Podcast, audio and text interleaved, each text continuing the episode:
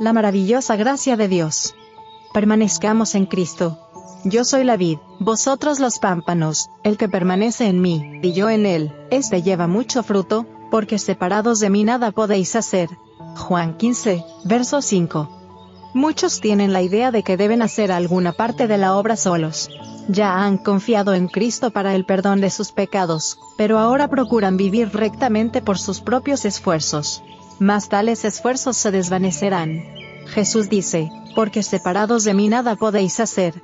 Nuestro crecimiento en la gracia, nuestro gozo, nuestra utilidad, todo depende de nuestra unión con Cristo.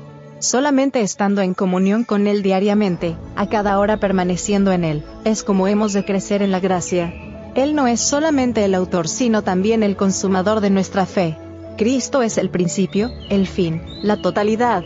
Estará con nosotros no solamente al principio y al fin de nuestra carrera, sino en cada paso del camino. David dice, a Jehová he puesto siempre delante de mí, porque estando él a mi diestra, no resbalaré. Salmos 16, verso 8. Preguntaréis, tal vez, ¿cómo permaneceremos en Cristo? Del mismo modo en que lo recibisteis al principio. De la manera, pues, que recibisteis a Cristo Jesús el Señor, así andad en él. Colosenses 2, verso 6 habéis profesado daros a Dios, con el fin de ser enteramente suyos para servirle y obedecerle, y habéis aceptado a Cristo como vuestro Salvador.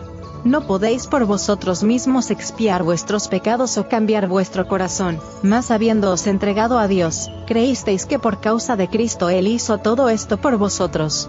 Por la fe llegasteis a ser de Cristo, y por la fe tenéis que crecer en Él dando y tomando a la vez. Tenéis que darle todo, el corazón, la voluntad, la vida, daros a Él para obedecer todos sus requerimientos, y debéis tomar todo, a Cristo, la plenitud de toda bendición, para que habite en vuestro corazón y para que sea vuestra fuerza, vuestra justicia, vuestra eterna ayuda, a fin de que os dé poder para obedecerle. Vuestra debilidad está unida a su fuerza, vuestra ignorancia a su sabiduría, vuestra fragilidad a su eterno poder.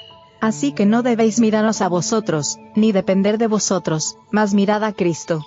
El camino a Cristo. Páginas 68 a las 70.